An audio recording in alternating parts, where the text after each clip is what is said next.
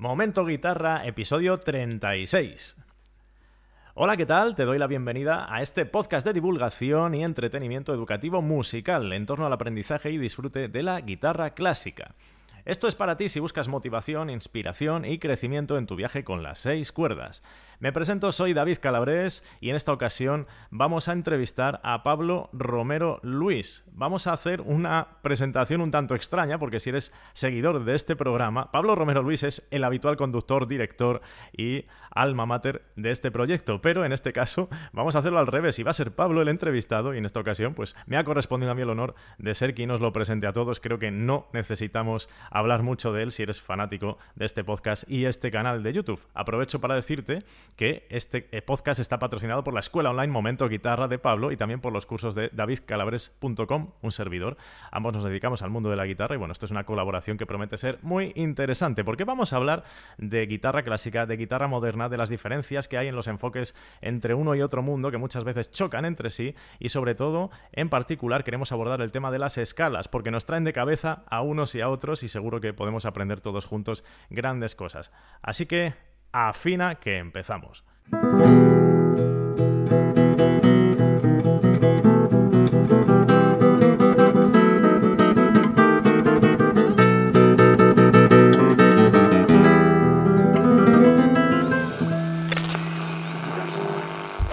Es un podcast, aunque lo puedes ver en YouTube y está pensado para ser escuchado, porque el enfoque es distendido, así que bienvenido sea cual sea tu plataforma de origen. Estamos en Momento Guitarra. Hola, ¿qué tal, David? Bueno, Pablo, ¿qué tal al otro lado de la entrevista? ¿Cómo estás? Se siente raro uno, aunque estoy en el sitio de siempre, pero es especial. Me ha gustado mucho la introducción. Sí, ser invitado en tu propia casa tiene que ser extraño, ¿verdad? Sí, sí, sí, sí, es curioso. Sí, es curioso pero apasionante, porque la gente que no te conozca seguramente dirá, ¿estos dos quiénes son? ¿De dónde han salido? Y bueno, podemos contar brevemente, si quieres, eh, tu historia con la guitarra, pero especialmente para los que son seguidores de tu canal y de tu podcast, eh, tanto hablar de guitarra, yo creo que es interesante también para conocer al, conductor de este programa y ver un poco cuál es tu enfoque con la guitarra más eh, en general, sobre todo partiendo de tu experiencia previa, que es amplia y, muy, y muy longeva en el tiempo. Entonces creo que es un buen momento para hacerte llegar seguramente muchas dudas de posibles alumnos. ¿Verdad? Pues sí, pues sí, es muy interesante, la verdad. Seguro que te voy a preguntar yo también a ti cosas, así que, bueno, ¿con qué quieres que empecemos a hablar? Pues eh, mira, yo creo que siempre eh, está bien que nos hables un poco de ti, ¿no? Porque siempre hablamos de la guitarra, la guitarra, pero ¿quién es el guitarrista? Porque eh, todos tenemos un origen, todos tenemos un motivo por el cual empezamos a tocar. Seguramente en ese momento no teníamos idea de dónde íbamos a llegar. si nos hubieran dicho que estaríamos aquí en, en, YouTube haciendo contenidos para todo el mundo, pues hubiera sonado a ciencia ficción, me imagino que también para ti. Totalmente. Pero ¿cómo, fue ese primer contacto tuyo con la guitarra? ¿Cuál, cuál es tu, tu origen, tu comienzo con la guitarra? Pues mira, es muy buena pregunta. Y claro, es algo que no comento normalmente en mi canal. me alegra que me la hagas. Pues mi origen con la guitarra eh, es, como a lo mejor en muchas familias, es esa guitarra que había encima de un armario. y que bueno, había hay algo. Y en cierto momento, yo era niño cuando empecé.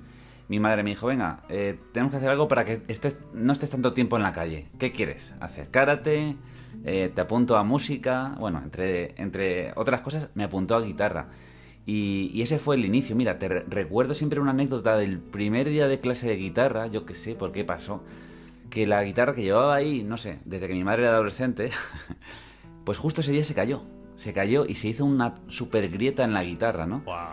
Y fuera de que fuera algo malo, yo lo vi como algo súper guay, porque claro, le empecé a poner pegatinas y mi guitarra era la más guay de todas, claro, llena de pegatinas para tapar esa grieta, ¿no? Qué bueno. Qué curioso, luego, luego mira hasta dónde hemos llegado. Es casi poético, ¿no? La guitarra guardada tanto tiempo abandonada y justo su primer día de protagonismo, ¡buah, al carajo! Estaba tan nerviosa que se empezó a mover. Interesante. Sí, ¿hubieras imaginado en ese momento que, que iba a ser una vocación o una dedicación más profesional? Yo para nada. Yo de hecho, hasta que no llevaba con la guitarra, porque yo empecé en una escuela de música, luego hice la prueba conservatorio y seguí, ¿no? Pues digo, pues si hay que aprender guitarra y me gusta esto, ¿qué hay que hacer? Pues pasar de curso, pasar de curso. Yo tenía esa mentalidad, ¿no? Y ya estaba en el sexto año más o menos, en el conservatorio, jugando con unos amigos, y vino una profesora y nos regañó y nos dijo, si queréis ser profesionales de esto, tenéis que tomarlo muy en serio. Y nos, y nos echó una pedazo de bronca. Y yo ahí dije, ¿profesional de esto? ¿Se puede ser profesional de, esto? Digo, si esto, esto es como un hobby, un juego, ¿no? Y es muy interesante que me lo haya tomado como un juego hasta ese momento, porque no pasó lo mismo con mis compañeros, ¿no? Eso es muy interesante porque hay muchos eh, prejuicios, estereotipos con el conservatorio y cómo se enseña allí. Hay mucho miedo, sobre todo, a qué sucede allí dentro. Es como la casa del terror para los que están afuera. Yo tuve una experiencia más breve con el conservatorio, pero es interesante que, nos aportes la tuya, que has estado más tiempo con esa formación, muchas veces de manera inocente, siendo más niño, y, ver las cosas buenas y malas que tiene eso. Sobre todo pensando en las personas que nos están escuchando, que a lo mejor les gusta mucho la guitarra, eh, les gustaría progresar con ella, pero de pronto se encuentran con una barrera tremenda de, la enseñanza más, más puritana, ¿no? más estricta, y dicen, esto para mí no es. Entonces, ¿en qué quedamos? ¿Podemos llegar a un acuerdo con todo eso? ¿Crees que hay un punto de equilibrio entre la enseñanza estricta del conservatorio y las personas que están empezando de forma totalmente amateur en su casa sin grandes expectativas? Pues yo creo que sí, que hay un punto medio. Y de hecho, es un punto que está ahora, hoy día, gracias a Internet, gracias al poder compartir, ¿no? A poder ver lo que se está haciendo, no sé, en China, en Japón, en el mismo momento que estamos ahora eh, y gracias a Internet y gracias a todas estas personas que hemos salido de esa formación y no encajamos del todo. Yo, aunque he hecho toda la formación clásica, no me he sentido nunca en el mismo, no sé, la misma forma de ver la música. Yo siempre lo he visto un poco más distendido, un poco más libre y siempre he recordado esa parte de disfrute, ¿no? Y es verdad que no eso, eso no es común en mis compañeros, ¿no? Que muchos ven una parte de sacrificio más importante que la parte del disfrute. Y, bueno, esa pregunta que me haces es muy difícil. Dice, has dicho un punto en común, un punto de equilibrio. No sé si equilibrio o no, pero sé que se puede aprender todo eso que eh, en algunos momentos algunas personas piensan que es solo reservado para unos pocos que consiguen hacer una prueba de acceso y, que les consiguen pues, pasar niveles. Y, y no es así, ¿no? Tú puedes tocar lo que quieras porque el estar dentro del conservatorio que te aprueben significa simplemente que un grupo de personas, un gremio, muy, muy reducido, la verdad, eh, te aceptan como, eh, como que dicen, vale, tocas igual que nosotros. No es tocas bien, no es eh, ya sabes hacerlo, sino lo haces igual que nosotros, te aceptamos, ¿vale? Y eso es interesante, ¿no? Porque luego hay otros guitarristas que no han hecho conservatorio y que han ganado los concursos de guitarra clásica, que eso es un poco lo que se tiende, ¿no? y, y, no han pasado por el conservatorio, entonces eso es interesante también ponerlo aquí de frente, ¿no? Es un poco paradoja, ¿no? Eh, nosotros organizamos las bases y, tenemos toda la preparación, pero luego lo gana uno de fuera y les tiene que sentar, me imagino, un poco mal. Claro, no les sienta nada bien. Es como un poco sectario, ¿no? El, ambiente a veces. Yo creo que hay como, como distintos gremios ahí cerrados y, parece que, tienen la verdad absoluta, ¿no? Podría dar la sensación desde fuera. Pero bueno, eh, al fin y al cabo, una formación estricta, me imagino, muy, muy reglada desde pequeño. Afortunadamente lo tomaste como un juego. ¿Pensaste alguna vez cuando se endurecieron las cosas en, en abandonar? La guitarra? Pues sí, sí, sí, muchas veces. Oh, eso es interesante. Muchas veces he pensado en abandonar, muchas veces en cambiar de dirección, hacer otra cosa. Y es que, claro, em, el que estés en el conservatorio, el que apruebes, el que vayas pasando cursos, no significa que luego vayas a tener trabajo.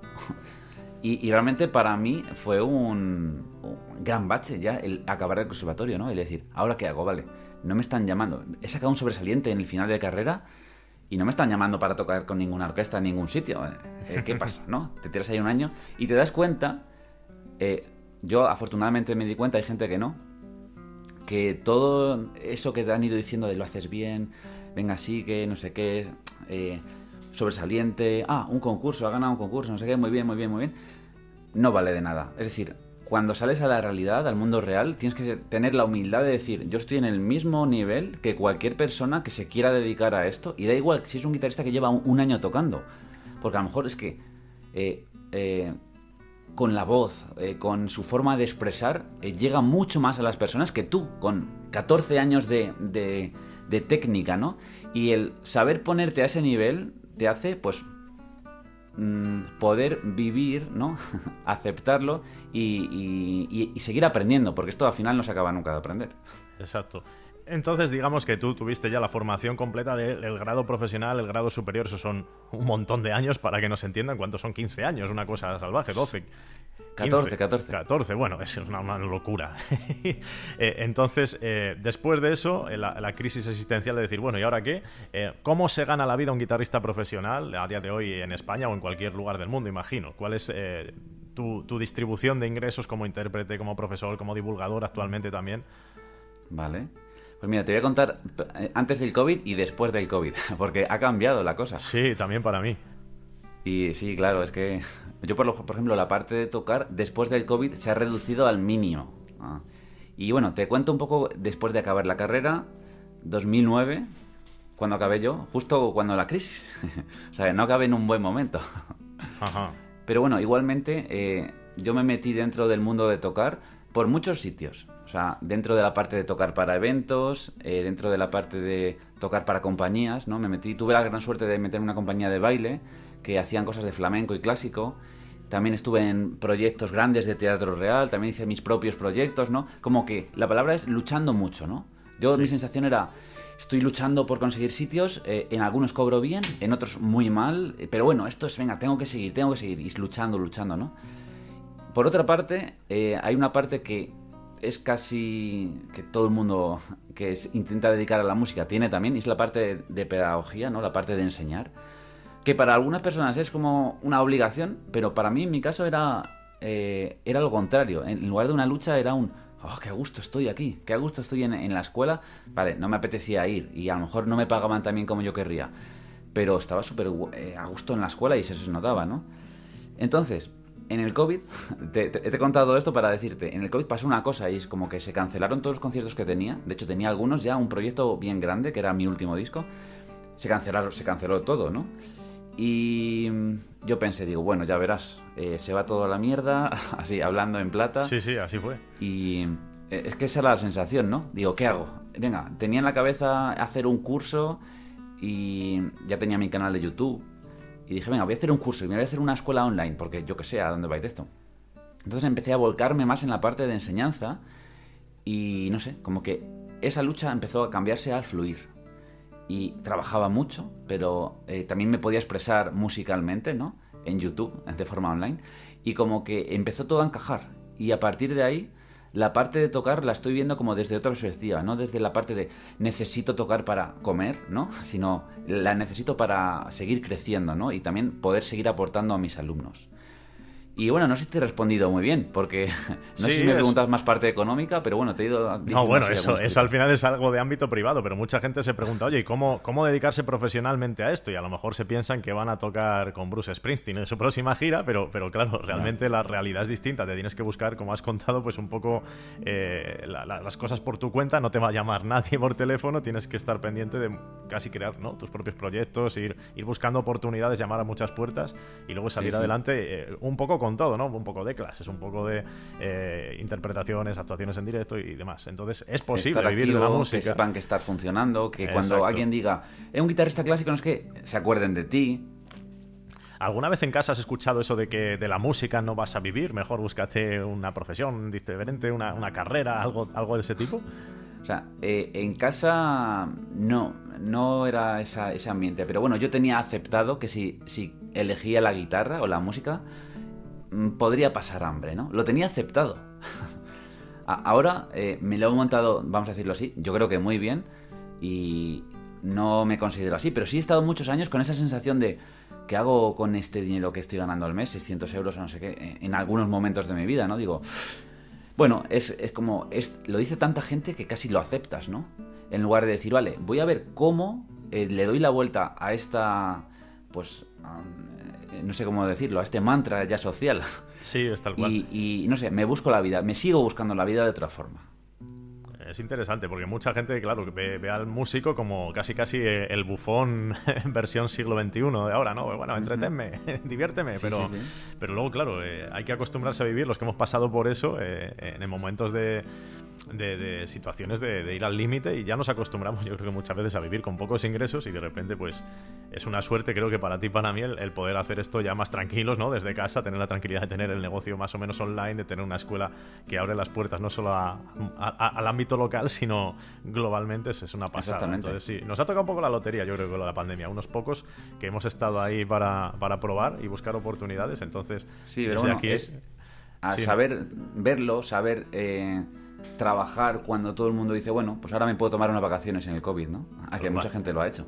Tal cual. Y es decir, venga, voy a echar el doble de trabajo, voy a echar el doble de esfuerzo, después de mucho tiempo de trabajando, después de muchos nos, de... O sea que Suerte, lotería no lo llamaría así, porque lo que tenemos ahora está muy bien, pero lo nuestro nos ha costado. Sí, mucho. Entonces, desde aquí, bueno, para los que nos estáis viendo y escuchando, eh, mucha gente se preguntará, oye, yo quiero dedicarme a esto profesionalmente, tengo salidas, sí, pero las tienes que crear tú, generalmente, y trabajar duro y, también estar dispuesto a sacrificar muchas otras cosas en tiempo, en esfuerzo y sobre todo en términos económicos, los resultados no, no suelen venir de primeras y hay que, hay que trasnochar mucho, hay que estudiar mucho y hay que trabajárselo. Entonces es interesante tener, tener eh, ese feedback tuyo como, como profesor, como intérprete, como, como, estudiante de guitarra. ¿no? Después de todos estos años, ahora sí vamos a entrar un poco ya más en materia. Em, ¿Cuál es la rutina de estudio que, que tú recomiendas que siga alguien que, que, está tocando más o menos diariamente, pero que no sabe muy bien cómo, cómo abordarlo? Vale, mira, te diría antes y también un poco después de las preguntas que me has hecho, eh, que el oyente de este podcast yo aunque sea invitado al podcast, conozco bastante el podcast, he escuchado todos los episodios. Eh, eh, en lugar de querer la, parte de ir a profesional, ¿no? Tiene la parte más de querer eh, alimentar su crecimiento, pero para él mismo, ¿no? Su momento. Eso es Lo del momento guitarra es algo que entre mis alumnos ya tomamos como, ¿has tenido tu momento guitarra hoy? ¿No? Algo así. Y... ¿Me puedes repetir la pregunta que has hecho? Porque es que la, la estaba bien, pero... Sobre las rutinas de estudio, porque mucha gente dice, bueno, ah, rutina de estudio tres horas y no hace falta, como bien dices, pues a lo mejor una rutina de estudio puede ser diez minutos. Bueno, pues esos diez minutos que hago cuando me siento, porque acabo siempre delirando, cojo la guitarra, lo primero que se me ocurre, bueno, se volaron los diez minutos hasta el día siguiente que ya pierdo el tiempo, ¿no? Entonces, para evitar eso, eh, ¿cuál es tu plan si, si, tienes alguno, ¿no? Con esas personas que dicen, oye, ¿qué, ¿qué hago con la guitarra cuando me siento a tocar el poco tiempo del que dispongo? Vale. Y por eso te había comentado lo del momento guitarra. Sí. Porque eh, la rutina se depende de lo que quieras, ¿no? Con la rutina. Si quieres. Eh, si yo me estoy preparando un concierto, hago una cosa distinta que si quiero simplemente, pues. tener mi momento guitarra, ¿no? Un momento para mí. No obstante, siempre en una y otra está la parte de calentamiento, ¿vale? Y en esa parte de calentamiento, pues a mí me gusta incluir ejercicios técnicos. Eh, para decírtelo así muy rápido, siempre me gusta tener eh, en ese momento guitarra, que da igual lo que sea, porque es que si son 10 minutos, son 10 minutos, no pasa nada, no hay más ese día. Si es una hora, si es dos horas, mejor. La verdad es que, sinceramente, nunca estoy más de dos horas, porque me gusta hacer muchas cosas y con dos horas, si es un estudio muy deliberado, muy ir al grano, me vale, me de sobra, aunque tenga un concierto la semana que viene. Entonces, yo lo que hago es una parte esa de calentamiento muy despacito, muy... Eh, vamos a ver cómo tengo hoy las manos, vamos a ver eh, estos arpegios que me ayudan a calentar. Luego, ir un poco al grano de lo que quiero tocar, ¿no? De, vale, voy a, estudiar esta pieza, esta parte difícil. Partes difíciles, ¿no? Como estoy en un momento del principio, mucha, mucha concentración, voy a, las, a los asuntos que quiero mejorar. Y luego, en la última parte, depende del día, si hay tiempo, pues es más disfrute, ¿no? Más voy a tocar esto, porque esa parte del disfrute de, de sentir que cuando estás con la guitarra estás disfrutando, se traspasa hasta el escenario, ¿vale? Si durante el estudio estás todo el rato ahí sufriendo de, ah, esta escala que un poco más rápido, un poco más, no llego, no llego, no llego, cuando llegues al escenario vas a tener ese mood, ¿no? Ese, ese no llego, no llego, estoy nervioso, pero si estás todos los días anclando un poquito el disfrute, yo en el escenario es cuando mejor me lo paso, o sea, es eso multiplicado, ¿no? Se multiplica. Eso es genial. También para desmentir un poco la, creencia de que para ser profesional o para avanzar con la guitarra necesitas dedicarle muchas horas y yo no tengo tiempo, ya conocemos todo eso. Bueno, es más bien pues, lo que tú comentas, ¿no? Disfrutar de tu momento, aunque sea un ratito y ni siquiera todos los días, si no sacas tiempo, pues es lo que hay, es un hobby al final, ¿no? Entonces, eh, tener claro que que una rutina puede ser eh, algo, algo muy estricto o algo muy ligero y que no por ello eh, vamos, a, vamos a llegar más lejos por, por agobiarnos y, hacerlo todo el mismo día. Yo creo que eso es claro, un mensaje muy importante. Eh, llega un momento en el que como que lo necesitas casi como el comer, ¿no? Sí. llevo tres días sin mi momento guitarra y es que lo necesito. Y, y cuando mis alumnos me empiezan a decir eso, digo, has subido un nivel en tu madurez con la guitarra, ¿no? Porque eso ya te va a hacer que consigas lo que quieres, estoy seguro. Claro, eso o sea, es muy importante. Esa es la clave. Y sobre todo les digo yo, disfrutar del proceso, ¿no? Porque mucha gente se, enfoca en mm. es que esto no me sale, que no me sale. Y bueno, pues aunque no te salga, te lo puedes pasar bien, ya te saldrá mañana. O sea, que no, no es necesario tampoco cosechar todos los resultados de, forma inmediata. Yo creo que se disfruta más con, con, la perspectiva del tiempo, de decir, oye, esto es un reto para tres meses, pues me comprometo y lo voy sacando y vas viendo avances. Tal. Eso es genial. Mira, bueno, sí, cuéntame. Te digo una cosa con respecto a eso. Eh, pues yo llevo desde los siete años tocando, muchos años, y me he metido muchas cosas de técnica difíciles. Y, vamos a decirlo así, como que del repertorio clásico mm, llega un momento en el que digo, vale, puedo tocar todo, entre comillas, ¿no? Pues tengo que echarle más horas, menos horas, pero bueno, con más o menos esfuerzo puedo. Entonces, eh, fue cuando descubrí el flamenco y dije, joder, hay cosas que es imposible que las haga, ¿no? Como la zapuca y hay unas cosas. Y, y, todavía estoy practicándolas. Y ese, ese no me sale, ese no llego a la velocidad que quiero lo sigo viviendo, ¿no? Y es, eh, qué bien, eh, estoy en ese proceso tan bonito que es el, seguir avanzando, ¿no? Seguir subiendo una montaña y como que el no llegar, eh, no sé, le, sacas también otro tipo de jugo, ¿no? No es, o sea, quiero decirte que cuando ya lo consigues, es, bueno, ya está. Yo me acuerdo que cuando, te he dicho antes que había tocado en el Teatro Real, he tocado varias veces, pero la primera vez que toqué, que tenía 18 años, es como que, guau, el Teatro Real, el teatro más grande de Madrid, eh, encima con la orquesta escuela de no sé qué. O sea, era como, wow, ese día cuando llegue. Pues llegó el concierto, acabó y dije, bueno, me voy al parque con mis amigos. Ya está. Claro. Es como escalar, una, como escalar una montaña, ¿no? Que estás todo el rato pensando, wow, la cima va a ser la leche tal. Y llegas y es un momento de pasajero ahí. Y, luego dices, ¿y ahora qué? Momento. Bueno, pues bajamos y ya está, ya por otra. Y es como natural. Lo bonito es ahí aprovechar y disfrutar esas, esos matices del camino. Aunque sean pues con fallos y con. con ay, no he llegado y a ver mañana qué tal, ¿no? Esas cosas. Eso es, sí, sobre todo mantener la ambición, ¿no? Por querer aprender cosas nuevas que te estimulen para seguir tocando, porque si no, tú ya te has pasado el videojuego, ¿no? Con el conservatorio podías haber dicho, como mucha gente eh, piensa, bueno, pues ya está, ahora ya eh, a descansar, ¿no? Consiguen a lo mejor su plaza de profesor o tal en alguna escuela y bueno, y, descubren que les gusta el golf, qué sé yo. Pero, pero, bueno, siempre es interesante mantener un poco esa, esa conexión especial con el instrumento. Y aprovechando eh, que tú tienes una cosa importante que es siempre la, la, la ambición por aprender cosas nuevas. Tú eres de los pocos que viene del clásico, pero que después ha explorado mucho el, mundo de guitarra moderna. Y aquí es donde ya vamos a entrar más en materia eh, de lo que íbamos a hablar hoy en el podcast, que es la, la, gran diferencia que hay entre estos dos mundos, que son muchas veces casi irreconciliables, irreconocibles, ¿no? Es el mismo instrumento, pero dependiendo de la perspectiva de, unos y de otros, se puede hacer absolutamente diferente. Yo no sé si tú te encontraste con esto al empezar a, estudiar después la, armonía moderna o con, las mm. escalas, con los planteamientos de, distintas cosas. A mí sí me ocurrió, yo en, mi caso hice el viaje al revés, también puede ser curioso explorar esto, ¿no? Como de, aprender guitarra moderna, después me metí en el clásico y dije, uff, esto, esto parece otra cosa. Em, mm. ¿cuáles, son, ¿Cuáles son esas principales barreras? O diferencias que tú encontraste? Pues mira, eh, cuando estás estudiando la carrera de clásico, como tú bien has dicho antes, parece que es como un gremio elitista, ¿no? Que es como que, o oh, aquí se hace todo lo mejor. Todo lo demás es, es bah, eso no. Como que, ah, el profe, me quiero aprender esta canción de con acordes. eso no, eso es de... Eso en el bar, si quieres, apréndetelo, ¿no? Es, pagano. Y fíjate, e, esa, esa idea que digo, a mí me molesta la idea esa desde siempre, ¿no? Pero eh, bueno, se tras, traduce a que mucha gente se queda como con lo del conservatorio y luego no hace más, ¿no? Y ya está, como que ve que lo demás. Y, es que es totalmente contrario. Está mucho más avanzado la armonía en la música moderna que en clásico. De hecho, yo cuando estudié clásico, eh, pues hice todos los cursos de armonía, aprobé todo.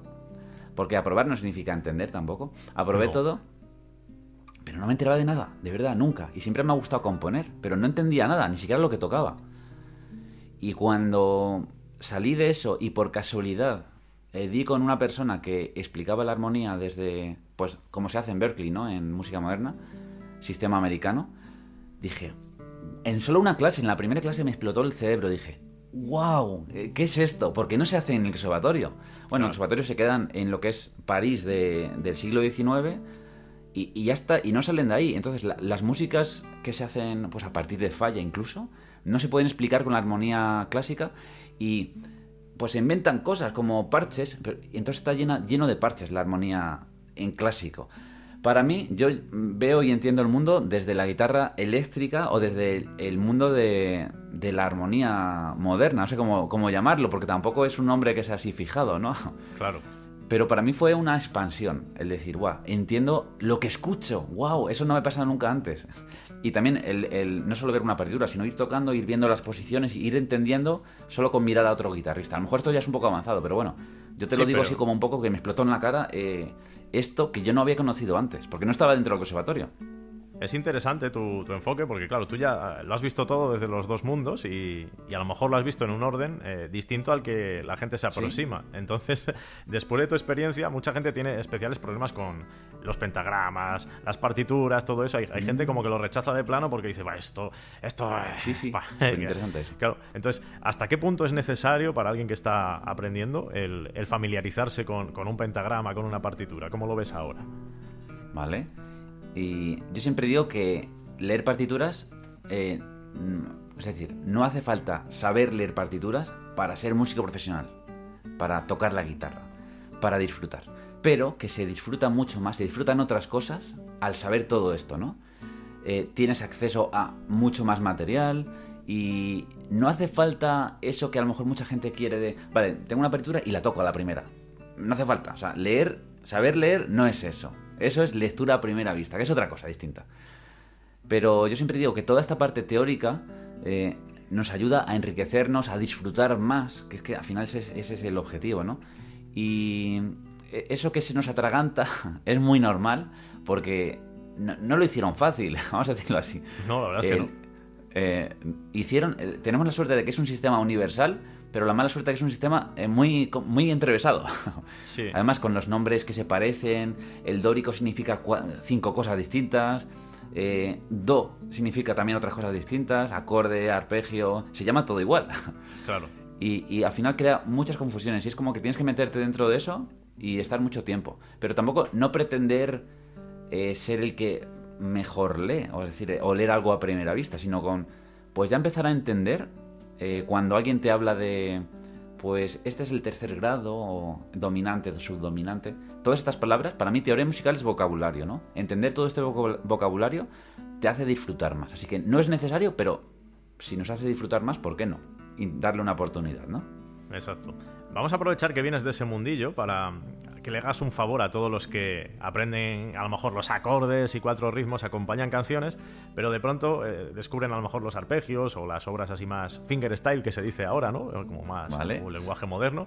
Pero claro, llegan, se encuentran ese pentagrama y salen huyendo porque no tienen la tablatura o porque se les hace muy difícil. Entonces, ahí sí que hay quizá una falta de información de decir cómo yo desde casa, que estoy aprendiendo guitarra, que soy principiante, me puedo iniciar en el estudio de pequeñas obritas o, estudios de guitarra clásica, pero que tengan ya ese sonido más moderno que busca la gente, ¿no? Porque si te metes en, las obras eh, de, hace siglos, pues a lo mejor te suena como muy rudo, muy muy a clásico, y eso a lo mejor algunas personas no lo buscan.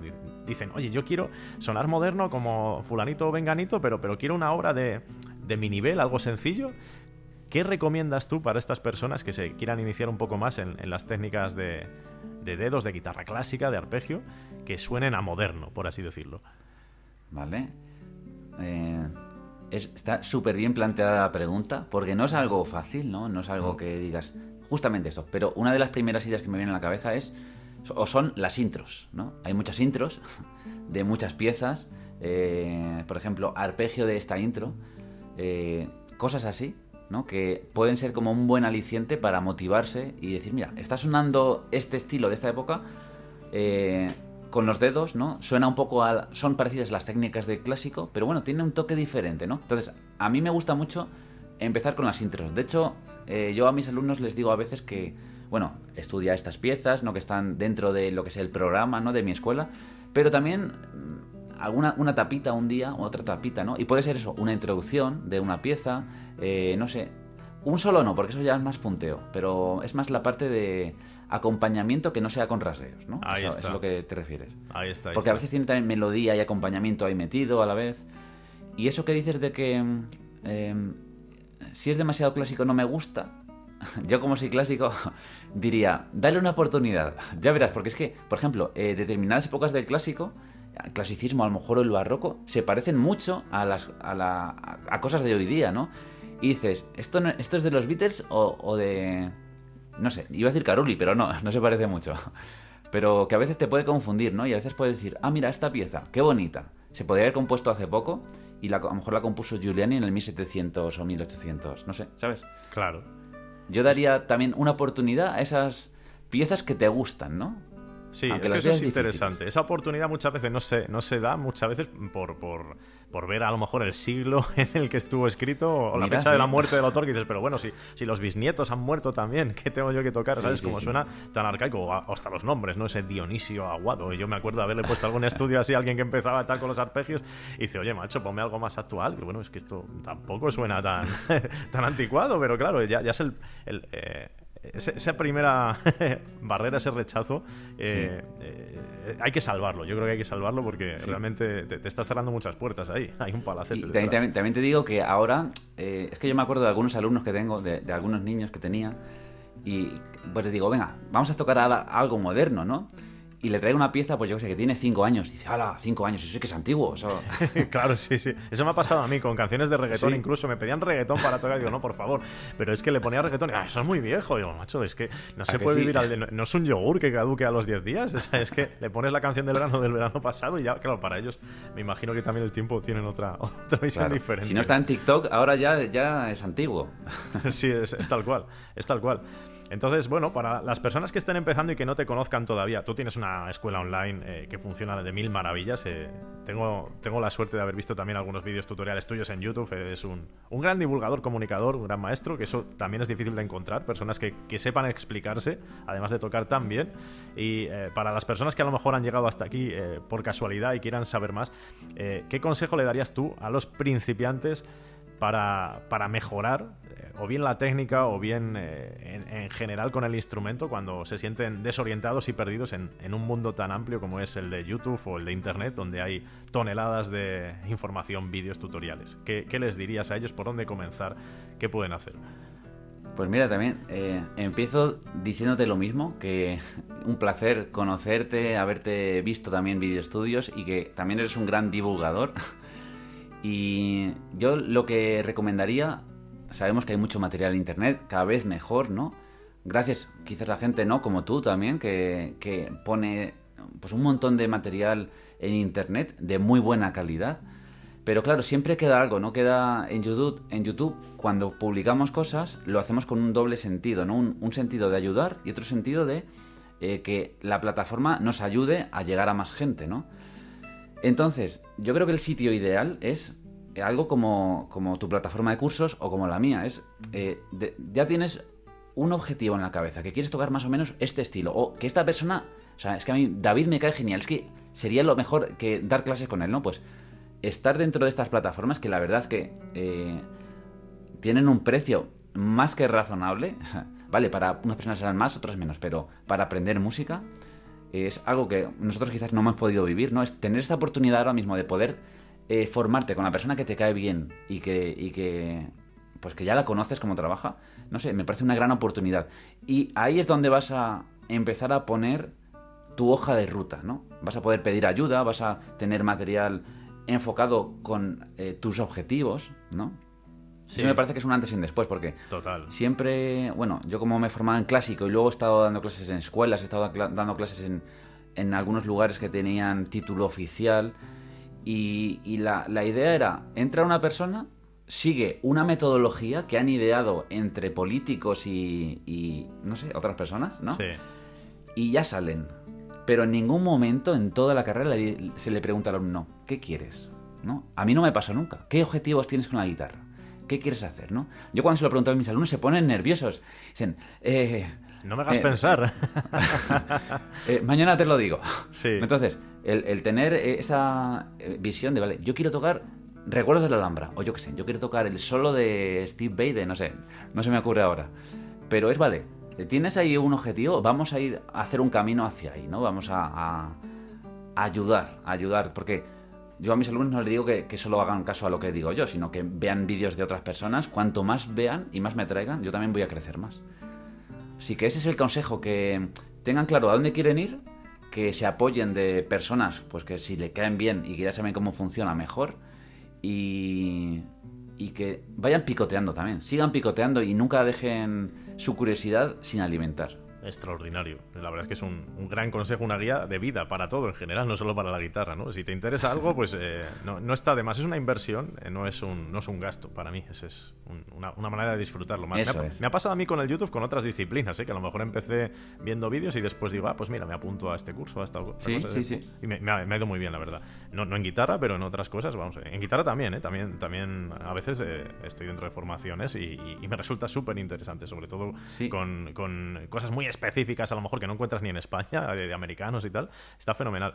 Y mira, ya por entrar un poco en materia, después de conocer cuál es tu visión de, del instrumento, tu experiencia previa, tu enorme bagaje musical y, divulgativo, porque la verdad es que podríamos estar hablando así hasta mañana, por focalizar el, el, debate o el tema en, en algo más concreto, el tema de las escalas. El tema de las escalas yo creo que simboliza perfectamente esta visión tan distorsionada que hay entre uno y otro mundo, entre las dos caras de la misma moneda, que es la música y la guitarra, entre el mundo clásico y, el enfoque más moderno, ¿no? Entonces, ¿cuál ha sido tu viaje alrededor de las escalas y el estudio de las escalas desde que estuviste en el conservatorio hasta luego cambiar el chip con la armonía moderna? ¿Cómo ha sido ese cambio?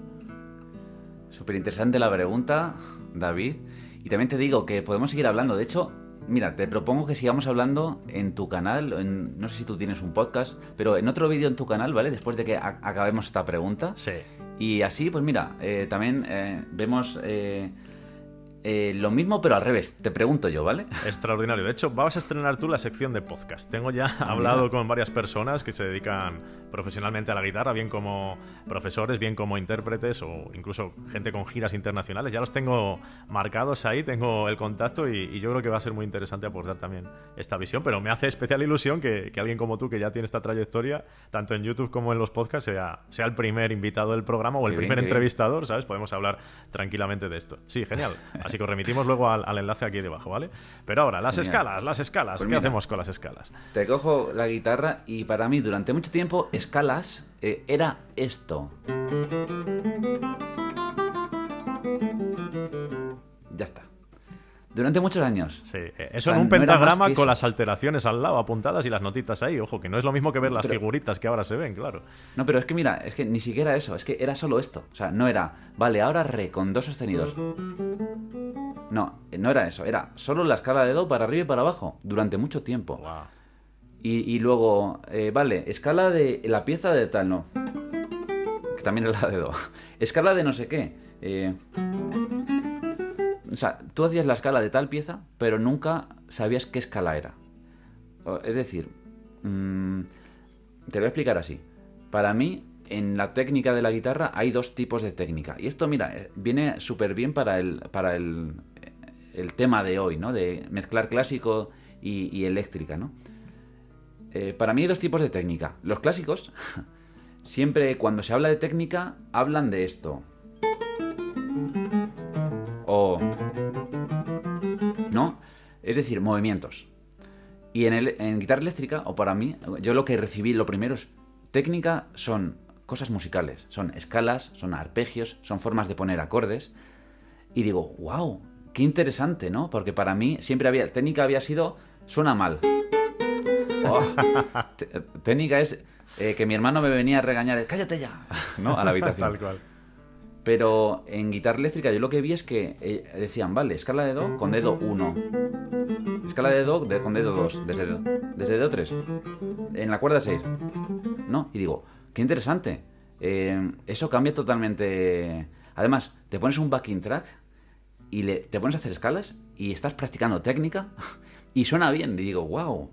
Entonces, para mí durante mucho tiempo las escalas eran como cosas, notas seguidas que salían en canciones y cuando ya empezó a la parte de la guitarra eléctrica a meterse dentro de pues mi forma de tocar y de expresarme, fue, vale, ponerle nombre a esas, ese orden de notas, eh, ver un sentido a eso que me decían dórico y frigio y lidio, ¿no? Y encima que sonara bien y que fuera divertido. O sea, para mí fue un, ¡qué bien, qué bonito, qué qué guay esto, ¿no? Qué no sé si tú lo ves salvado, así, sí. o a lo mejor yo lo vi así por de donde venía. Sí, lo que pasa es que eh, cuando empiezas a abrazar ese enfoque desde el comienzo, pues ya te sorprende menos, Claro. porque tienes que batallar Ah, menos fíjate. tiempo. O sea, el, el gran mérito tuyo ha sido sobrevivir esa cantidad de años tocando y, y solventando esos ejercicios que provocan más dolores de cabeza que otra cosa, para, para después decir, "Ay, esto tiene una utilidad o tiene, tiene un Sí, fin. sí. Eh, entonces es genial que que mi profesor me decía, mi profesor de superior me decía, estudia escalas. Y ya está. O sea, eh, pero, pero, maestro, ¿qué, ¿pero qué escalas? Pues, Practica escalas. ¿Qué escalas? Pues escalas. O sea, es como que, como hay tanto halo de, no sé, superioridad o... Hasta te da cosa preguntar. Claro, dices, ¿Pero ¿por qué qué? escalas practico? Bueno, Ya deberías saberlo. pero es que yo lo que, lo que veo ahora es que ni siquiera él sabía esto. Entonces, para él, escalas era pues lo que tocabas en las piezas, ¿no? También. Que era su forma de enseñar y que lo hizo y lo han, lo han hecho y lo están haciendo lo mejor que pueden siempre, no, no critico, pero, pero que me parece que estas dos cosas tenían que estar unidas desde el principio, ¿no? Total. O sea, la, la parte de movimientos, yo de hecho lo veo como técnica del movimiento, lo llamo así, y técnica musical. Yo lo veo como aparte, se estudia un poco aparte, pero llega un momento que se tiene que juntar, ¿no? Y bueno, así veo yo las escalas. Ahora quiero preguntarte a ti, así que no sé si... eh, ¿Qué tal vamos de tiempo? ¿Vamos a, a tu podcast? Venga, ¿Vamos va, nos canal? tomamos un segundo café allí. Te invito a, Vale, a pues, mi canal. eh, vamos a dejar links aquí en la descripción. Y ahora, como siempre, en esta despedida de los podcasts, que todavía no se lo he dicho a David, eh, vamos a decir una frase que a mí me gusta mucho, que de hecho la digo siempre al final de los podcasts. Y no sé si quieres decirla tú, David, o me quieres acompañar a mí. Y Yo si me la chivas te, la, te la digo contigo o, o sin ti, como tú quieras. Pues muchas gracias, Pablo, por invitarme a, a tu canal, a tu podcast, a tu proyecto. Y Gracias por invitarme tú a mí, a mi proyecto. Ah. Sí, bueno, es un poco raro, ¿verdad? Porque me, me entrevistas a- tú a mí o no, no, me, me invitas en calidad de entrevistador, es genial esto, ¿eh? Un showman. Voy a, voy a hacerme maestro de ceremonias también civiles para Sí, sí. aprovechar el tirón. No, me ha, me ha encantado esta charla contigo porque yo creo que el primero en aprender he sido yo y estoy seguro de que tienes mucho más que, que contribuir a la comunidad, así que desde aquí toda la suerte del mundo en este, en este magnífico proyecto y en tu escuela online, a la cual recomiendo a todos entrar porque realmente eh, merece mucho la pena, os lo aconsejo de verdad. Y nada, vamos a despedirnos, ¿no? Vamos a hacer el, el- mantra habitual de, de este podcast y voy a ser yo esta vez el que tenga el honor de recitar esos magníficos versos. Vamos allá. Genial. Toca mucho y equivócate. Sigue tocando y comete errores. Continúa y empieza de cero si es necesario. Porque lo importante, lo bonito, es el camino que recorres.